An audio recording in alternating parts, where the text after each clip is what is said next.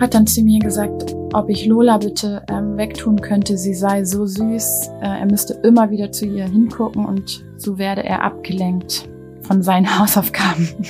Und das, das fand ich irgendwie so, wie er das rübergebracht hat, war das wirklich so süß und ich fand das eine ganz tolle Erkenntnis. Also er hat für sich selber gemerkt, was ihn ablenkt. Und ähm, natürlich habe ich äh, die süße Lola dann aus dem Raum getan und habe gesagt, dass ich das ganz toll finde, dass er das so sagen konnte. Und als er dann fertig war mit seinen Hausaufgaben, durfte er dann auch mit Lola wieder zusammen sein und kuscheln. Hallo, ich bin Jona und ihr hört den Kanus Podcast. Meine Gästin heute ist nicht nur mit sehr vielen Hunden groß geworden, sondern auch mit Canis selbst. Heute ist sie unter anderem Dozentin für die Therapie-Begleithundeausbildung und arbeitet in einer Mutter-Kind-Einrichtung, in der sie auch ihre eigene Hündin therapeutisch einsetzt. Ich freue mich jetzt sehr auf ein Gespräch mit Hanna Greve. Hallo Hanna, schön, dass du da bist. Hallo, ja, vielen Dank, dass ich da sein darf.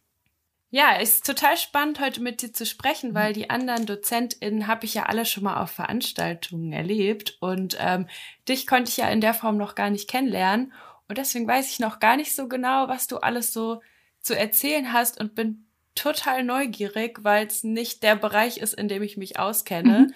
Also nicht, dass ich mich jetzt in den anderen Bereichen so super überall auskennen würde, aber das ist mir auf jeden Fall noch so ein bisschen fremd und äh, ich freue mich da mehr drüber zu erfahren und bin, wie gesagt, total neugierig. Ich auch. ich möchte mit dir anfangen, wie mit allen in der Personenfolge, und zwar mit dem kleinen Spiel mit meinem Umschlag hier. Da sind Begriffe aus der Hundeszene drin mhm. und ähm, ich würde da jetzt einmal reingreifen und kruscheln und du sagst einfach Stopp und dann ähm, gucken wir mal, was für einen Begriff du ziehst. Ich hoffe, da sind keine mehr drin vom letzten Mal und ich habe die aussortiert. Mhm. Werde ich gleich merken. Ich kruschel. Okay, stopp. Uh. Kopfarbeit. Was fällt dir dazu ein? Ja, also zur Kopfarbeit fällt mir, wenn ich das jetzt auf meinen Bereich, im Bereich der Therapie Begleithunde äh, übertrage, fällt mir ein, dass auch natürlich da sowohl vom Hund als auch vom Menschen sehr viel Kopfarbeit abverlangt werden kann. Mhm. Hast du Lust auf noch einen zweiten Begriff? Ja. So, ich kuschel nochmal. Sag wieder Stopp. Stopp. Partnerschaft. Ja, Partnerschaft, also jetzt ganz spontan denke ich tatsächlich bei dem Begriff erstmal an Menschen dass es eine Partnerschaft zwischen Menschen gibt. Nicht, ich jetzt auf den Hund übertrage, dann finde ich, ist das gar nicht so leicht, da was zu beantworten. Natürlich ist mein Hund irgendwie auch im entferntesten Sinne, im, so wie ich arbeite, ja im, im therapeutischen Kontext auch ein Partner in der Arbeit, den ich einsetze, weil wir uns ja auch irgendwie als Team sehen. Aber ich würde jetzt nicht unbedingt sagen, dass ich ein partnerschaftliches Verhältnis zu meinem Hund habe. Ja, das würde ich eher mit Menschen haben. Ja, die erste Frage, die ich habe, also oft gerade in so Hundetrainer-Interviews oder so hört man ja, dass viele mit Hunden groß geworden sind. Und du bist ja aber nicht nur mit Hunden, wahrscheinlich sogar mit recht vielen Hunden groß geworden, mhm. sondern auch noch mit Hundetrainer-Eltern und mit diesem ganzen mit dieser ganzen Kanis-Sache, die so gewachsen ist in deiner Kindheit. Fandest du das immer cool oder gab es auch Zeiten, wo dich das Thema Hund genervt hat oder die Arbeit deiner Eltern mal genervt hat? Wie war das so?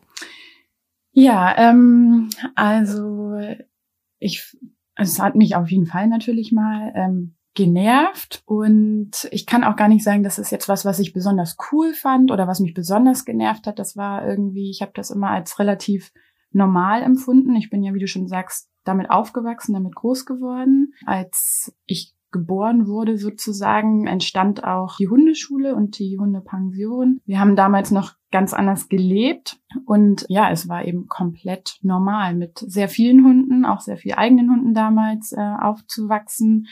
Wie habt ihr damals gelebt? Was war der Unterschied zu heute? Wir haben zum einen noch in einem anderen Haus gelebt, in einem sehr Kleinhaus und wir, es war sehr, sehr familiär. Also äh, mein Vater hat ja gerade angefangen, die ersten Einzelstunden zu geben und äh, meine Mutter hat parallel angefangen, Pensionshunde aufzunehmen und hat sich das eben aufgebaut. Es waren quasi nur wir. Also mein, ich habe ja noch einen jüngeren Bruder, der dann irgendwann dazu kam. Also in der Hundeschule Hundeleben heute, so wie wir ähm, oder so wie die heute ja ja aufgebaut ist, gibt es ja auch noch mehr Hundetrainer und Hundetrainerinnen und Angestellte in der Pension. Hat sich einfach im Laufe der Jahre sehr viel vergrößert. Wir haben damals eben sehr für, für uns so als Familie gelebt. Deswegen war das für mich ganz normal irgendwie. Das äh, stellte sich dann ja erst raus, als ich in den Kindergarten kam, dass es was Besonderes ist, wie wir gelebt haben. Und dann kam ich in die Schule und wollten immer sehr viel Kinder bei mir spielen dann, weil sie das natürlich auch als so besonders empfunden haben. Das war schon manchmal ein bisschen anstrengend für mich. Gleichzeitig war ich aber auch wirklich äh, irgendwie auch stolz darauf, dass wir so leben, wie wir äh, leben. Ja, wir hatten wie gesagt sehr viel eigene Hunde. Als äh, also zur Höchstzeit waren es sieben ich kann mich schon gut dran erinnern, wenn ich gefragt wurde, wie viele Hunde habt ihr denn? Und ich habe gesagt, wir haben sieben Hunde. Und dann kam die Frage, und die leben alle im Haus? Ja, ähm, das war schon immer, ähm, ja, unangenehm wäre zu viel gesagt, aber da die Frage kam einfach immer. Und ähm, ich war immer, mir war das immer sehr wichtig. Also wenn ich an sieben Hunde im Haus denke, denke ich an viele Hundehaare, an Dreck, an Wasserflecken, alles, was so dazugehört. Und mir war das immer sehr wichtig, irgendwie auch zu verdeutlichen, dass das bei uns nicht so, nicht so war. Da hast du immer noch so einen Satz hinterhergeschoben. Wir haben sieben Hunde, aber. Ja, genau. Aber es ist trotzdem ganz ordentlich bei uns. Nein, ähm, Genau, also das war schon so ein Thema, was mich beschäftigt hat, ne? dass ähm, der Außeneindruck trotzdem irgendwie stimmte. Und ähm, ja, du hast jetzt gesagt, das ist besonders, wie ihr gelebt habt zu der Zeit oder wie ihr lebt. Mhm. Wie lebt ihr denn? Vielleicht wissen sie ja gar nicht, also jetzt Hörer gar nicht, was Hundeleben ah, also, ist oder. Mhm. Heute meinst du dann jetzt? Aktuell mhm. quasi. Ja, also ich muss das ja tatsächlich ein bisschen trennen. Wir sind dann ja äh, 96 umgezogen auf dem Hof, auf dem eben auch ich jetzt wieder mit meiner Familie lebe. Ich habe zwischenzeitlich auch in Hamburg gelebt und bin seitdem äh, ich eben Mutter einer Tochter bin, auch wieder zurückgekommen aufs Land und es bot sich einfach gerade an, dass ich auch wieder auf den Hof mitziehe. Genau, wir haben ein Grundstück hier mit zwei Wohnhäusern und auf dem Hof befindet sich eben, wie gesagt, Hundeschule Hundeleben, bestehend aus zum Teil eben einer Hundeschule mit Gruppenangeboten und Einzeltraining und äh, die Hundepension. Und das ist aber tatsächlich der Bereich meiner Eltern. Da bin ich jetzt ähm, ganz klein quasi mit eingestiegen. Also ich biete jetzt Beratung für Eltern mit Hund an im Bereich Kind und Hund, wenn es da Themen gibt, äh, Unsicherheiten. Aber das ist ganz frisch und ansonsten ist das wirklich der Arbeitsbereich meiner Eltern. Ich wohne zwar hier und kriege auch ganz viel mit und ähm, bin auch irgendwie mit dabei, aber bin da gar nicht so richtig eingestiegen. Mhm. Und Cannes ist ja vor Ort, ne? Also zumindestens mit einem Seminarraum, genau. der auch benutzt wird. Genau. Am Wochenende oder ja auch in der, in der Woche finden hier häufig Seminare statt. Wo waren wir aber? Eigentlich noch bei der Frage, wie du das fandest, ob dich ja. das genervt hat. Habe ich dich da unterbrochen? Hattest du da noch was? Nein, also ich kann nur abschließend sagen, dass es eine total äh, schöne Kindheit war. Also ich würde das niemals tauschen wollen und ich habe ganz viel tolle Erfahrungen machen können. Und so wie wir eben mit den Tieren zusammengelebt haben, wir hatten ja auch noch andere Tiere oder haben auch andere Tiere, habe ich das immer als sehr wertvoll empfunden, auch im Nachhinein, konnte auch meine Kindheit wirklich voll ausleben. Ja, was, also ihr hattet ja viele Hunde. Gab es da irgendwie so einen Hund, zu dem du in der Kindheit mehr eine Verbindung hattest als zu anderen oder auch Hunde, wo du sagst, ja, die waren halt irgendwie so da, aber ich hatte eigentlich jetzt auch nicht so eine richtige Connection mit denen? Ähm, ja, auf jeden Fall. Also zum einen gab es damals Billy und Tini hießen die. Das waren quasi die Hunde, die schon da waren, als ich geboren wurde. Es war ein, äh, Billy war ein Langhaar-Schäferhund Rüde und Tini war irgendwie eine Berner Sennhund Collie Mixhündin das waren einfach so die Hunde, die, wie gesagt, da waren, als ich geboren wurde, die ersten, mit denen ich aufgewachsen bin. Und dann wurden es ab da an irgendwie, wie gesagt, immer mehr Hunde. Und dann kam auch tatsächlich schon, als ich drei Jahre alt war, eine Dackelhündin, eine Rauhaar-Dackelhündin zu uns in die Familie, die mein Vater sich äh, ursprünglich angeschafft hatte, weil er einen kleinen Hund haben wollte, den er viel mitnehmen kann. Und dann wurde es aber ganz schnell mein Hund.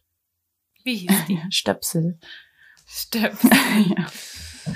Und Stöpsel war so dein Kindheitsmitbegleiter durch die Kindheit und Jugend. Genau. Ich war, wie gesagt, drei, als die zu uns in die Familie kam. Und ähm, an meinem sechsten Geburtstag morgens saß sie dann in einem Geburtstagskarton und war dann auch seitdem offiziell mein eigener Hund. Und äh, die hatte ich, bis ich 19 war. Oh, das ist ja mega süß. Ja, Stöp das war Stöpsel. das war ein ganz toller Hund, äh, ein ganz besonderer Hund und ähm, genau, die hat mich begleitet. Ich habe mir immer gewünscht, dass die noch äh, mindestens eine Tour mir machen wird, wenn ich einen Führerschein habe. Und sie hat es tatsächlich noch ein ganzes Jahr geschafft. Wie ist es denn dann so? Also erstmal war ja Hundeleben da, dann ist ja aber auch irgendwann Kanes entstanden. Mhm. Wie hast du das mitbekommen? Und äh, ich weiß ja auch schon so ein bisschen aus dem Vorgespräch, dass du da auch nicht so ganz unbeteiligt warst direkt. Ja, also an Canis direkt war ich natürlich überhaupt nicht ähm, beteiligt, aber ich würde sagen, was so die ähm, die Entstehung der Freundschaft auch zu Erik Ziem, der Canis, Canis ja damals mitgegründet hat äh, mit äh, meinem Vater zusammen, ähm, da war es nämlich so, dass ich in den 90er Jahren, also 96 war das, in ein, mich in einem Kindercamp angemeldet habe in Bayern auf Grillenöd. Das war eben damals Erik und seine Frau, die das angeboten haben. Und dann hat mein Vater mich dahin gebracht und wollte dann, weil mein Bruder ähm, ja jünger war als ich, wollte dann in der Zeit mit meinem Bruder nach Tschechien weiterfahren und zelten. Und ja, dann kamen wir da an, war ein wunderschöner Hof, ganz tolle Atmosphäre und mein Bruder, der eben, ich glaube, vier Jahre alt damals war, wollte auch unbedingt bleiben. Und ähm, da der zu jung war, hat mein Vater dann spontan entschieden, okay, dann bleibe ich jetzt auch irgendwie mit hier. Und somit äh, lernten die sich dann kennen. Es entwickelte sich sehr schnell eine Freundschaft äh, zwischen Erik und meinem Vater. Und dazu gehörte natürlich nicht nur Erik, den wir kennenlernten, sondern ähm, auch Nicole und ähm, Gerd. Lieder. Ah, das genau, war die Anfangstruppe. So. Witzig. genau. Ja, ich bin dann jedes Jahr hingefahren nach Bayern. Es fanden weitere Kontakte so statt. Wir freundeten uns, wie gesagt, alle an und dann gab es, ja, ich glaube, es muss dann ja 2002 gewesen sein, wo wir mit Erik und seiner Familie gemeinsam nach Schweden in einen Urlaub gefahren sind. Und da entstand, glaube ich, tatsächlich aus so einer Schnapsidee heraus die Kanes-Idee. Schnapsidee, gab es wirklich mhm. Schnaps? Ja, ja, ich, ich glaube schon. Ich war jetzt schon so lange her und ich war damals zwölf, aber ähm, ich glaube, dass meine, meine Eltern und auch Erik und seine Frau ähm, die Idee hatten und ähm, auch davon überzeugt waren, aber was wirklich daraus werden wird, in welcher Größenordnung kann es dann irgendwann entstehen wird, ich glaube, damit haben sie nicht gerechnet. Mhm. Und wurde dann auch im Urlaub die ganze Zeit über Wölfe und Hunde und Funktionskreise gesprochen oder war das dann, ähm, wie kann man sich das so vorstellen? Nein, tatsächlich nicht. Also natürlich, ich, wenn wir jetzt diesen Schwedenurlaub nehmen, ich glaube, da hatten wir auch damals unsere Labrador-Hündin mit dabei. Also wir hatten immer mal Hunde auch mit im Urlaub, aber es gab auch ganz viel andere Themen. Und tatsächlich war das so, dass die Hunde zwar immer dabei waren dann, aber auch so neben, so war das eigentlich. Das Thema kam natürlich immer mal auf den Tisch. Es war nicht so, dass das so vordergründig war oder ich das immer, wenn ich an Erik denke, denke ich nicht an Hunde. Zum Beispiel. Ja. Ähm, Woran denkst du?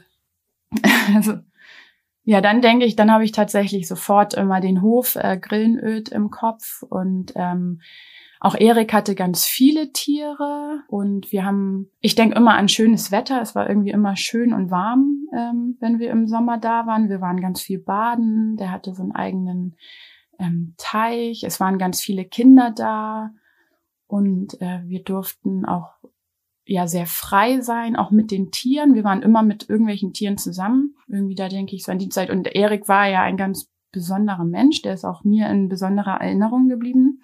Ja, da haben wir wirklich äh, tolle auch ja Erinnerungen an die Zeit. Ja, das würde man Kindern heute wahrscheinlich auch wünschen, dass sie sich so so bewegen können und so sowas erleben dürfen. Ne? Ja, ja. Was wolltest du denn als Kind von Beruf werden? Also du, du fandest ja Tiere auch irgendwie ganz gut, habe ich so rausgehört, und auch Hunde. Aber was hattest du so als Vorstellung und was bist du dann heute geworden? Ja, das ist eine ganz äh, spannende Frage. Ähm, also mein Vater würde jetzt sagen, ich wollte immer Welpenkümmererin werden. Das habe ich wohl öfters oh. mal gesagt, als ich klein war. Ähm, aber ich kann mich tatsächlich nicht daran erinnern, dass ich jemals gewusst habe, was ich werden möchte. Tatsächlich habe ich dann meinen Schulabschluss gemacht und wusste immer noch nicht, wo es mich hin verschlägt. Für mich war immer klar, dass ich nichts mit Hunden machen werde, weil ich immer gesagt habe, die habe ich ja im Privaten schon genug und meine Eltern machen das und das reicht mir, das muss ich nicht auch noch machen. Ja, und dann kam es tatsächlich durch einen Nebenjob, den ich dann ausgeübt habe, weil ich, wie gesagt, nicht wusste, was ich machen möchte. Und da habe ich hier in einer psychosomatischen Klinik in Bad Bramstedt gearbeitet oder gejobbt und bin so dann auf die Idee gekommen, Ergotherapeutin zu werden. Und jetzt ist auch dein Beruf Ergotherapeutin. Ja. Und du machst ja aber trotzdem auch irgendwie wieder was mit Hunden. ja, ja. Das kam tatsächlich dann erst äh, im Laufe meiner Ausbildung zur Ergotherapeutin. Kam der Gedanke, dass man das ja doch irgendwie schön verknüpfen kann und habe aber immer gesagt, ich mache erstmal meine Ausbildung zu Ende und guck, wo es mich auch so hin verschlägt, weil der Bereich der Ergotherapeutin ist auch sehr vielfältig und genau, ja, letztendlich bin ich jetzt dann doch da gelandet, dass ich wieder mit Hunden auch was mache. Ich muss gestehen, dass ich im Vorfeld dieser Folge Ergotherapie nochmal genauer gegoogelt habe. Ähm, wahrscheinlich geht's nicht nur mir so. Ich hatte schon eine ungefähre Vorstellung, aber ich wusste nicht so genau, was da alles dazugehört. Kannst du das vielleicht nochmal sagen? Ja, also der ähm, Arbeitsbereich äh, einer Ergotherapeutin oder eines Ergotherapeuten ist tatsächlich sehr vielfältig. Ich finde sehr schwer, so mal eben zu beschreiben, weil es wahnsinnig viele verschiedene Arbeitsbereiche gibt. Also zum Beispiel kann man in der Pädiatrie arbeiten, das heißt Kindern, die vielleicht unter Entwicklungsverzögerungen ähm, leiden, ähm, Lernschwierigkeiten haben, körperliche ähm, Einschränkungen zeigen oder in der Geriatrie, ähm, ganz klassisch ähm, in der Demenz, Gedächtnistraining, dann ein Feld ist zum Beispiel die Neurologie, Menschen, die ein, zum Beispiel einen Schlaganfall erlitten haben. Genau, und das übergeordnete Ziel, was man so in der Ergotherapie vertritt, ist eben die Verbesserung der Lebensqualität. Und wie die für jeden einzelnen Menschen aussieht, ist ja ganz individuell zu gestalten. Von daher muss wirklich jeder Ergotherapeut oder jede Ergotherapeutin seinen eigenen Arbeitsbereich beschreiben. Ich selber arbeite oder habe ganz lange gar nicht in diesem klassischen Arbeitsfeld einer Ergotherapeutin gearbeitet, sondern eher im pädagogischen Bereich. Genau, ich arbeite ja in einer Mutter-Kind-Einrichtung. Da leben Mütter stationär mit ihren Kindern und bin da jetzt aktuell auch wieder als ähm, Ergotherapeutin tätig, war aber ganz lange so im Betreuungssetting unterwegs, dann zwischendurch im kooperativen Schultraining gearbeitet. Das sind ähm, Kinder, die ähm, also von sechs bis, man sagt so ungefähr 17 Jahren, also die schulpflichtigen Kinder, die ähm, aufgrund ähm, ja, verschiedener Ursachen eben nicht regulär beschulbar sind. Genau, und dann habe ich in dem Bereich gearbeitet. Da ging es darum, sie wieder in den Schulalltag langfristig zurückzuführen. Mhm. An was für einer Schule warst du da? Also an der Grundschule oder Gesamtschule oder? Genau, das ähm, kooperiert ähm, mit einer Grund- und einer Gesamtschule. Genau, während du deine, also du hast ja zuerst eine Ausbildung im sozialen Bereich gemacht, also als Ergotherapeutin, und dann hast du ja sogar mhm. nochmal studiert. Mhm. Therapiewissenschaften, ne? Ja, also Genau, ich habe auch Ergotherapie studiert. Okay. Sozusagen. Man kann das auch äh, studieren in Hamburg und das war tatsächlich schon ein dualer Studiengang. Das heißt, ich habe äh, während meiner Ausbildung schon mit dem Studiengang angefangen. Ja, das ist ja cool, weil du dann ja von der Ausbildung schon ganz viel mitbekommen hast und dann direkt in der Praxis auch ein bisschen gucken konntest, wahrscheinlich, was du so möchtest in dem Bereich. Also es klingt ja sehr, als muss man sich da auch so ein bisschen finden über die, die Ausbildungszeit, was man machen möchte. Ja, also auf jeden Fall. Es war ähm, tatsächlich so, ich wusste dann zwar endlich, was ich beruflich machen möchte, dass ich Ergotherapeutin werden möchte.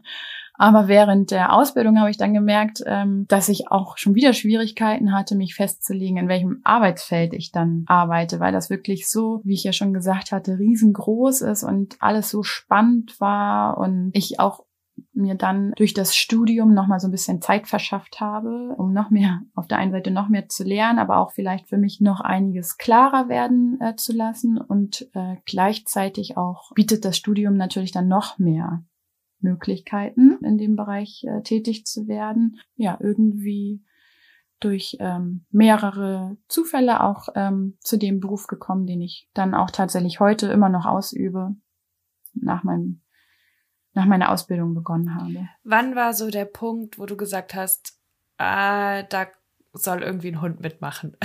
Oder da willst du hm. doch das Thema Hund wieder mit reinbringen? Ging das auch über deine Hündin, die dann zu dir gekommen ist? Also genau, irgendwann ist ja Nuri zu dir gekommen. Ich weiß gar nicht wie, äh, wo sie herkommt ursprünglich. Aber sie begleitet dich ja schon lange auf deiner Arbeit, in deinem Arbeitsweg, oder? Ja, ich habe das tatsächlich tatsächlich während der Ausbildung dann für mich entdeckt, dass ich den Hund oder dass ich gerne einen Hund auch in meiner Arbeit eben mit einsetzen möchte. Ich hatte damals und habe ich auch immer noch ja auch wieder eine Dackelhündin Lola und habe dann gemerkt, ich möchte gerne noch einen Hund haben, eine einen größeren Hund, den ich wie gesagt dann auch therapeutisch nutzen kann und habe mich dann gezielt auf die Suche gemacht nach einem Hund, den ich dann mit mir zusammen ausbilden lassen kann und bin so durch Umwege irgendwie auf Nuri gestoßen. Die habe ich über privat, ähm, über einen privaten Kontakt, kam sie letztendlich zu mir. Sie sieht aus wie ein klassischer gelber Labrador und ich habe auch Damals war ich dann ja auch tatsächlich relativ neu in dem Thema und dachte, ja, die sieht ja auch aus wie so ein klassisch Therapiebegleithund. Ähm, das wird bestimmt was. Und dann kam ich da an, um sie mir anzugucken und habe irgendwie dann gedacht, die muss ich jetzt auf jeden Fall mitnehmen, weil sie auch einfach ganz schon eine ganz schön heftige Geschichte so mit sich brachte. Die war acht Monate alt und ich war schon die fünfte Person, die ähm, dann in Frage kam und habe gedacht, ich nehme die jetzt erstmal mit aus dem Haushalt und habe dann gemerkt, okay, die bringt ja auch einige Themen mit aufgrund ihrer Vergangenheit und bin dann auch kurzzeitig ein bisschen an meine Grenzen gekommen, weil ich ja wirklich ein Ziel verfolgt habe, warum ich diesen Hund angeschafft habe. Wir haben das aber wirklich ganz toll gemeinsam dann relativ schnell gemeistert und ich habe auch natürlich ganz viel gelernt, auch wie man sich vielleicht einen Hund anschafft, den man therapeutisch nutzen möchte. Hab dann ein Jahr später äh, mit ihr die Ausbildung begonnen. Was für Themen hat sie da so mitgebracht? Die war völlig unerfahren, was so den Alltag anging. Also sie war zum Beispiel, ist sie noch nie ohne Leine gelaufen, wenn man sie abgemacht hat oder wenn ich sie dann abgeleint habe, erstmal natürlich im eingezeigten Bereich, ist sie einfach nur gerannt, gerannt, gerannt, weil sie natürlich sich damit erst, das erste Mal in ihrem Leben total toll gefühlt hat, was da alles passiert, wenn man mal richtig rennen darf. Genau, sie kannte das überhaupt nicht, eine, eine Bezugsperson zu haben. Und dann kippte das ganz schnell in, dass sie überhaupt nicht mehr alleine bleiben konnte. Mhm. Und mir die komplette Wohnung auseinandergenommen hat. und ich ja auch studiert habe, gearbeitet habe und ja, wir haben dann daran gearbeitet und ich meine, ein Hund, der mich bei der Arbeit begleitet, der muss in gewissen Situationen alleine bleiben können, ähm, weil sie ja auch nicht immer mit dabei sein kann dann. Aber ich habe ihr die Zeit gegeben und sie hat die zum Glück genutzt. Und heute ist das alles gar kein Thema mehr. Also es war wirklich, hat sich gelohnt. Kann man sich gar nicht vorstellen. Ich dachte, die war einfach schon immer so ein toller Hund.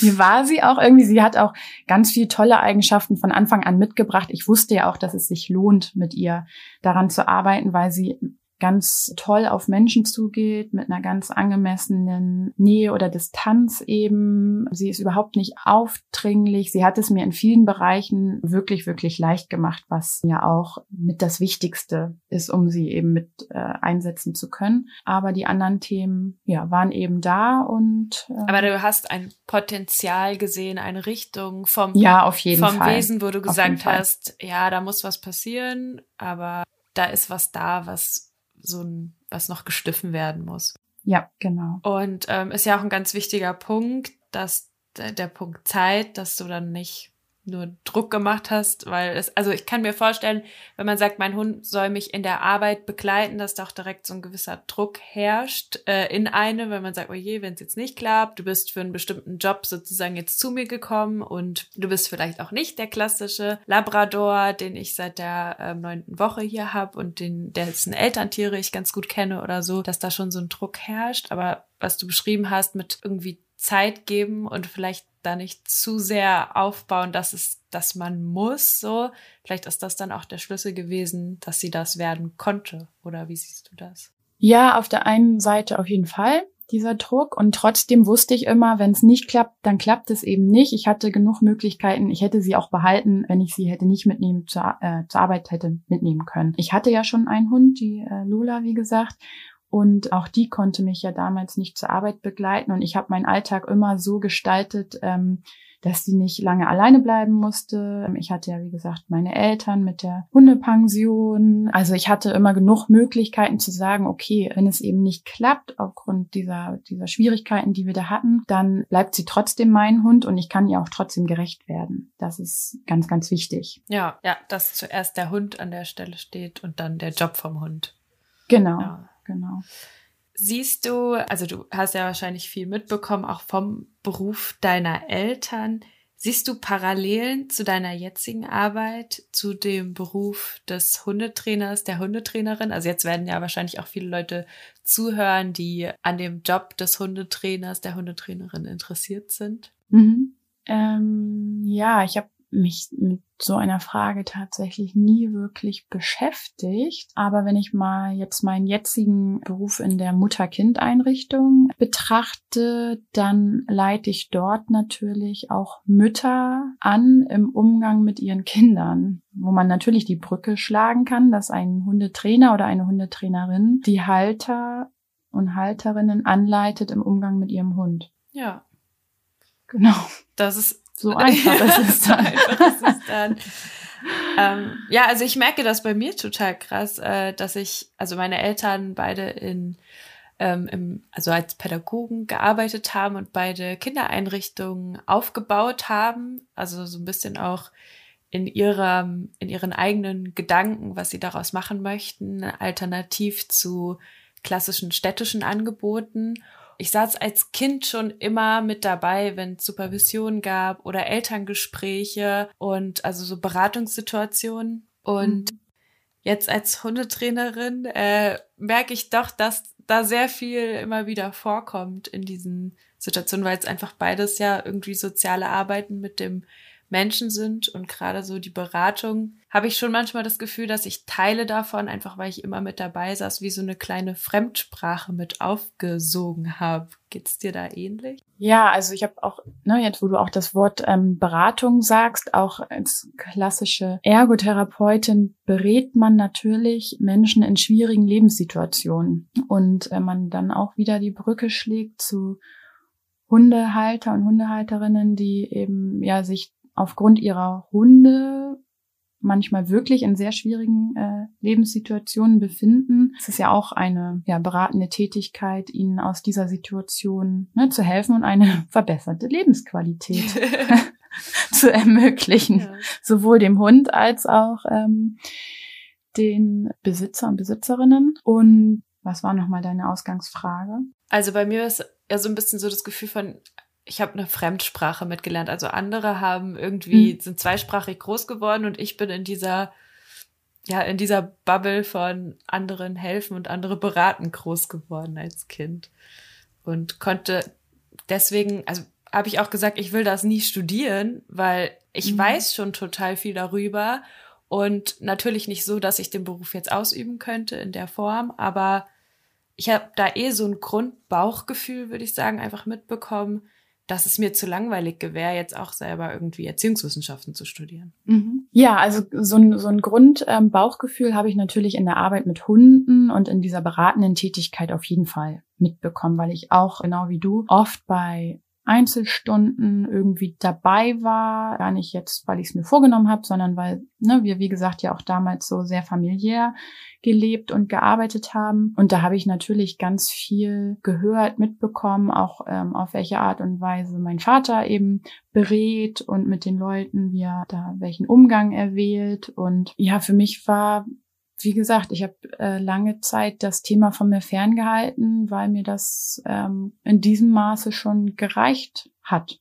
Genau, ich habe auch für mich gesagt, das kann ich, wenn vielleicht mal so ein bisschen privat machen, weil ich habe es ja mitbekommen irgendwie. Aber da jetzt beruflich wirklich mit einzusteigen, habe ich, wie gesagt, lange Zeit nicht für notwendig gesehen, weil ich auch natürlich schon mitbekommen habe, was für Themen da auch auf den Tisch kommen, wie intensiv äh, die Themen äh, teilweise sind und dass es auch eine nicht immer leichte Arbeit ist. Man ja auch dafür auf jeden Fall gemacht sein muss. Ja, jetzt ist es aber doch irgendwie so geworden. Und auch nicht so eine leichte Arbeit.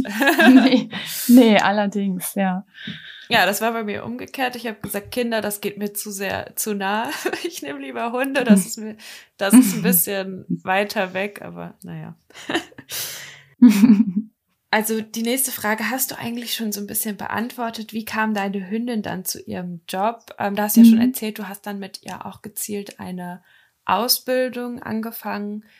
Wie hast du die Ausbildungszeit erlebt? Das war dann eine Therapiebegleithunde-Ausbildung. Genau, also da ich ähm, ja einen therapeutischen Grundberuf habe, ist mein Hund dann ein Therapiebegleithund und ich habe die Zeit als sehr schön empfunden. Auch nochmal was, da hatte ich Nuri dann ja tatsächlich auch erst in Anführungsstrichen eineinhalb Jahre, als wir diese Ausbildung begonnen haben. Sie war immer noch sehr jung und das hat uns natürlich als Team auch nochmal sehr zusammengeschweißt. Ich habe wirklich nochmal ganz tolle Seiten in dieser Ausbildung an ihr entdeckt und weiß auch noch, dass ich sehr sehr stolz auf sie war, wie sie das dann so gemeistert hat, eben nachdem wir wirklich ja diese Zeit da hinter uns und habe natürlich auch gedacht, da ähm, in dieser Ausbildung ging es auch viel ums Hundetraining, weil der Hund muss natürlich, wenn ich ihn mit zur Arbeit nehme, gut erzogen sein. Und auch da konnte ich noch Dinge für mich mitnehmen und äh, für uns lernen.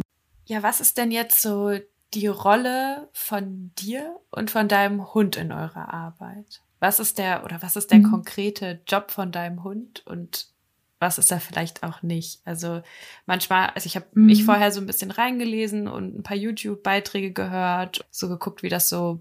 Da kommt ganz oft, das ist mein Co-Therapeut. Würdest du sagen, Nuri Mhm. ist deine Co-Therapeutin? Nein, das würde ich auf keinen Fall sagen. ähm, ich finde es ganz wichtig in der Arbeit, in der therapeutischen Arbeit mit Hund auch. Ich lege Wert darauf, dass ich die Therapeutin bin und mein Hund gezielt einsetze.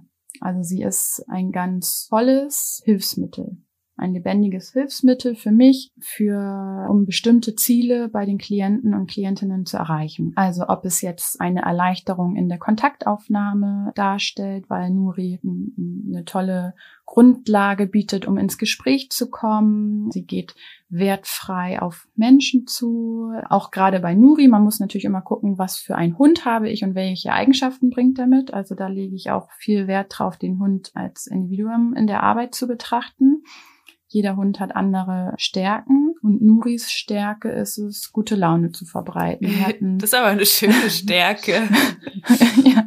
Also die hat ein freundliches Auftreten, die hat jeden Tag gute Laune, die arbeitet total gerne. Das hatte ich vorhin auch schon mal gesagt, die hat eine ganz tolle Art und Weise, auf Menschen zuzugehen. Und damit hilft sie mir in meiner Arbeit enorm. Also die Mütter und auch teilweise ja schon Kinder sind ja in, kommen meistens aus sehr belastenden Lebenssituationen. Und die Themen, die ich mit denen bearbeite, sind ja auch nicht immer schön. Und wenn ich dann eben da so einen Hund habe, den sie auch zwischendurch streicheln können, dem ich vielleicht auch noch gezielter arbeite und die einsetze, um ja gute Laune zu verbreiten oder schwierige Themen vielleicht einfacher gesagt werden können, hilft sie mir da ganz viel in meiner Arbeit. Trotzdem soll sie niemals den Job haben müssen, eine Therapeutin sein zu müssen, weil sie darf immer noch Hund bleiben. Das finde ich schön. ähm, also würdest du sagen, sie ist da eher feinfühlig für Stimmung oder ähm, und kann darauf gut eingehen, weil oft, also ich habe zum Beispiel mal einen Schulhund besucht, es war ein Labrador und der zeichnete sich vor allem dadurch aus, dass er einfach sehr, sehr gemütlich war und eben nicht so feinsinnig unbedingt für die Stimmung der Kinder. Wie ist das bei Nuri? Ja, genau. Bei Nuri ist es anders. Ähm, die sieht zwar aus wie ein Labrador, aber es stellte sich dann relativ schnell raus, dass sie kein reinrassiger Labrador ist. Und die ist wirklich sehr feinfühlig, auch relativ sensibel. Also ich muss auch gut auf sie gucken ähm, in der Arbeit. Und die gibt schnell Rückmeldung über das ähm, Verhalten des Gegenübers.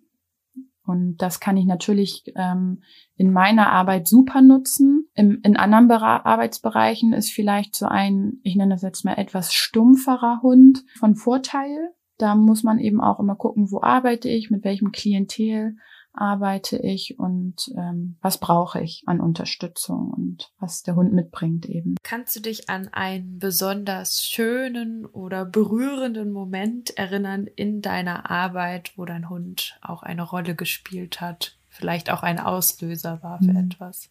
Ja, also das ist wirklich schwer äh, zu beantworten, weil es gibt ganz, ganz viele schöne Momente. Manche passieren auch so nebenbei und das wird mir erst im Nachhinein bewusst, vielleicht der Hund dafür verantwortlich ist, dass äh, sich etwas so entwickelt hat. Ähm, ich habe ja vorhin schon mal erzählt, dass ich da in dem Schultraining gearbeitet habe. Da habe ich hauptsächlich mit den Grundschülern und Grundschülerinnen gearbeitet und habe meine Hunde gezielt eingesetzt und da habe ich wirklich wahnsinnig viele lustige Momente erlebt. Ich habe auch meine Dackelhündin auch eingesetzt und die wirklich auch ganz dackeltypisch sehr eigensinnig ist und die Lola jetzt. Ja, genau, Lola. Und da habe ich ja schöne Momente erlebt. Einer war zum Beispiel, dass ein Kind, ich habe sie oft zur Hausaufgabenbetreuung eingesetzt, die Hunde, dass sie zum einen anwesend waren und so eine gewisse Ruhe äh, für Ruhe gesorgt haben und anschließend eben auch als Belohnung verwendet werden konnten sozusagen. Ob es denn das Streicheln war oder ein Kunststück durchführen oder ein Leckerli geben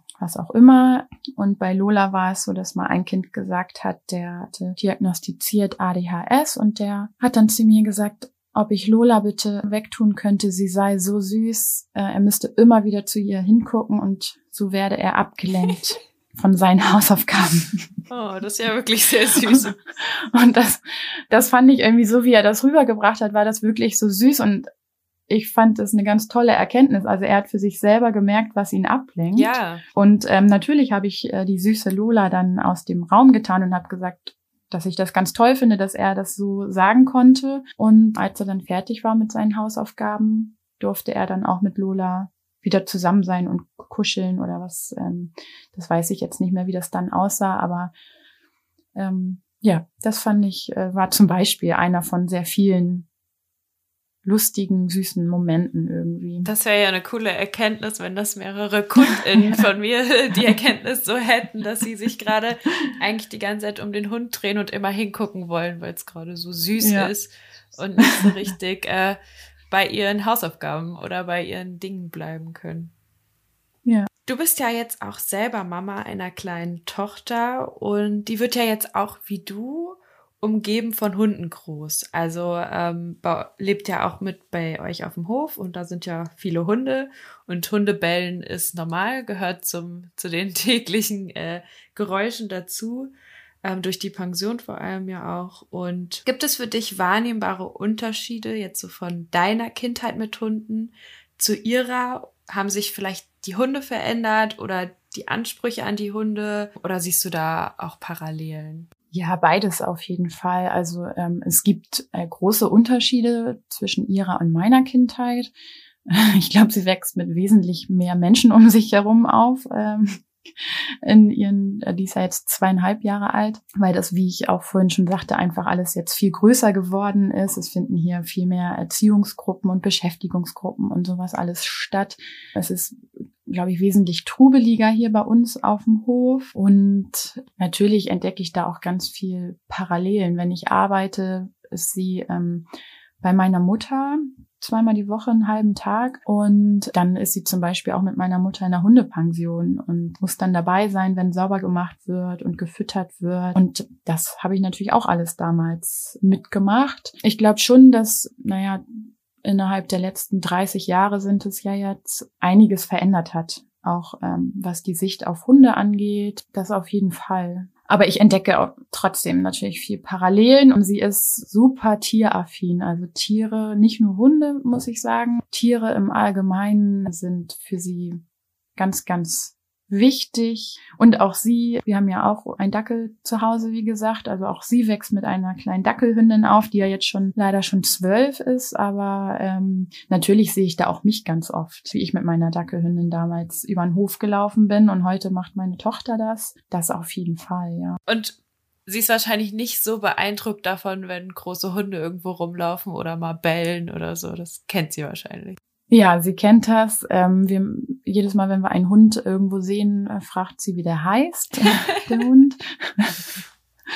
Und äh, sie liebt es, Hunde an der Leine zu führen, egal welche Größe. Ähm, aktuell ist Thema Sitz und Platz. Also jeder Hund muss Sitz und Platz machen. Ähm, und ähm, das ist ganz süß. Also die ist da sehr unerschrocken, aber trotzdem, was mich ähm, immer wieder auch beeindruckt, wie Kinder doch ähm, auch die Körpersprache von Hunden wirklich wahrnehmen. Also sie weiß, ich habe da natürlich immer ein super Auge drauf, aber auch sie weiß schon ähm, ganz genau, wo kann sie sich nähern und bei, bei welchem Hund muss sie Abstand halten, welche Situationen sind, welche Situationen es gibt, eben in denen man sich Hunden nicht nähern sollte. Ist das ein, auch so, ne, die Art ähm, des Bellens von Hunden kann sie auch super einschätzen. Also auch manchmal kriegt sie ein bisschen Angst, wenn ein Hund ähm, von uns bellt, wenn, wenn da eine gewisse Ernsthaftigkeit hintersteckt, weil halt irgendwie jemand am Grundstück war, der da nicht sein soll sollte oder so, ne?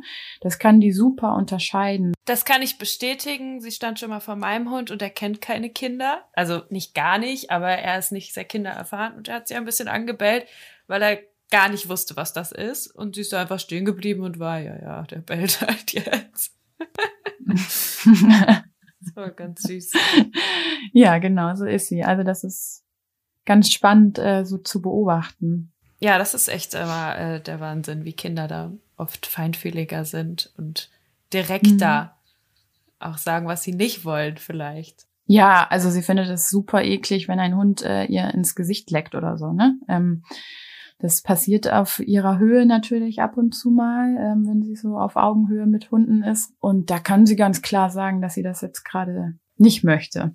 Ja, sehr gut dein Papa, also wir haben jetzt immer, du hast ja immer gesagt, dein Papa oder dein Vater, ähm, vielleicht kannst du noch mal sagen, äh, wie sein Name ist, weil ich weiß jetzt gar nicht, ob die Leute das aus dem Nachnamen schließen konnten. Wir haben ja auch tatsächlich viele Hörer, die gar nicht, gar nichts mit Kanis so zu tun haben. Mhm, mh. ähm, und da würde ich noch, hätte ich noch eine Frage. Und zwar ja. ähm, weiß ich ja, dass man manchmal, wenn man so nah dran ist, gar nicht unbedingt alles so konsumiert, was da so entsteht oder so. Also ich weiß, wenn mein Papa was schreibt über Kindererziehung, dann äh, lese ich das in der Regel nicht, weil ich denke, ja, das, ich weiß ja eh schon, was du zu sagen hast, oder das finde ich jetzt auch nicht so spannend. Hast du die Bücher von deinem Papa gelesen? Ja, das erste Buch habe ich gelesen. ja, das und das ja. zweite nicht. Nein, das zweite hatte ich in der Hand und ich habe es natürlich auch ähm, durchgeblättert. Ich glaube, ich habe den die Einleitung und den Schluss gelesen. Das ist irgendwie immer so ein Ding, wenn man wenn man nah dran ist, dann also ich glaube auch irgendwie Leute, die sich jetzt nicht für Hunde interessieren und mich kennen, die würden auch nicht den Podcast hören, weil warum so, ne? Also ja. Man hat ja eh schon mit der Person zu tun, da muss man nicht noch ein Buch lesen. Ähm, genau. Ja. Nein, ich weiß ja, was er zu sagen hat, genau, wie du auch schon sagtest. Genau, die letzte Frage, die ich an dich habe, die stelle ich jedem Dozenten, jeder Dozentin und die wäre, du kannst sie aber auch speziell für deinen Bereich beantworten, kannst sie aber auch allgemein für die Hundewelt beantworten. Wenn du drei Wünsche frei hättest für die Hundeszene, was wären deine drei Wünsche? Ja, ähm, also ganz äh, spontan fällt mir da wirklich ein, mehr, mehr Toleranz oder mehr, ja, weniger Anfeindungen im, im Bereich, mehr Offenheit, ja, untereinander sozusagen, dass man bereit ist, sich ähm, anzuhören, nicht gleich losschimpft. Das ist so was, was ich im Hundebereich sowohl glaube ich, da bin ich ja jetzt tatsächlich wirklich nicht so doll drin im Hundetrainer und Hundetrainerinnenbereich, aber ich merke das im Bereich auch ähm, der Therapiebegleithunde, ähm, dass es da sehr schnell zu sehr dollen Anfeindungen kommt, auch auf sehr persönlicher Ebene. Und ich immer denke, gerade wir Therapeuten, Therapeutinnen, Pädagogen, Pädagoginnen wissen doch, wie man vernünftig kommuniziert mhm. oder sollte zumindest. Und ja, was da teilweise abgeht, da bin ich immer wieder erschrocken und das ähm, würde ich mir ganz doll wünschen, dass es da ein größeres Gemeinschaftsgefühl gäbe, ja, bereit zu sein, sich auszutauschen, sich anzuhören. Das ist so ein großer Wunsch. Das ist ein schöner ich, ähm, Wunsch, das wäre echt wertvoll. Hätte. Ja. mehr miteinander reden statt übereinander und weniger ja. mehr Neugier, Neugierde, weniger gegeneinander und weniger persönlich ja. werden, wie du sagst, ja. Ja, und auch ne, bei uns im Bereich ähm, nicht eine Therapieform ist die richtige oder die einzige Form. Ja. Also es gibt ja. mehrere Wege und jeder muss ähm, gucken, womit er sich gut identifizieren kann. Und ähm, professionell sollte es natürlich sein, aber dann gibt es vielleicht auch verschiedene Methoden. Genau. Du hast noch zwei Wünsche. Ja. Ist voll, voll gut, oder? Zwei noch.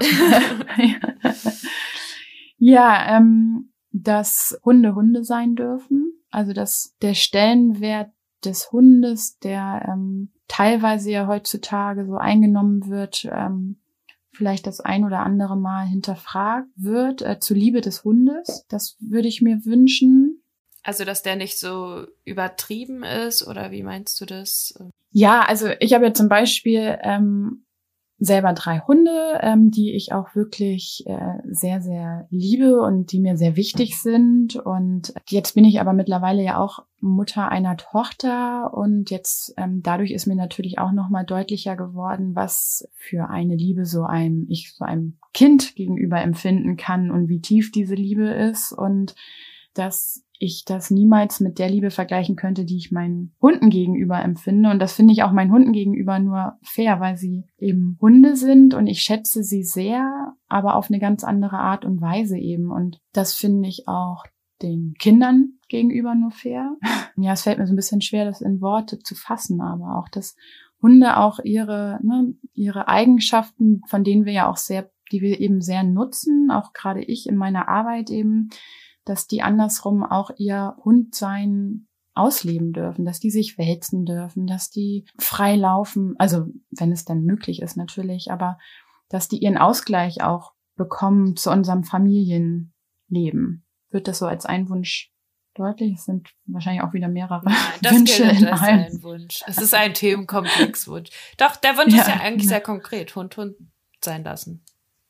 Ja, ja, wenn ich jetzt nochmal auf meinen Arbeitsbereich gucke, ähm, der ja auch noch relativ frisch ist, muss ich sagen, wünsche ich mir wirklich noch den, den Ausbau von mehr Professionalität im, im Einsatz von Therapiebegleithunden oder Schulhunden, wie auch immer sie dann eben genannt werden, dass da wirklich eine Profession hintersteckt, eine fundierte Ausbildung und auch hier den Hunden und auch den Klienten und Klientinnen gerecht wird. Was meinst du mit, das ist noch recht frisch? Also der Bereich, der, dass Hunde in dieser Form eingesetzt werden, was würdest du sagen, wie lange gibt's das so? Oder was meinst du mit frisch? Mm, ja, also ähm, so der Be Beginn, dass ähm, ähm, klar wurde, dass Hunde da Erfolge erzielen können in ähm, Therapien. Das war ja so in den 70er Jahren, wurden da, sind da die ersten Beobachtungen irgendwie mit einem Hund entstanden. Und seitdem entwickelt sich das ja stetig. Und es ist ja so, dass es auch hier noch keine, es ist zum Beispiel kein geschützter Begriff. Die Ausbildung ist äh, staatlich nicht anerkannt.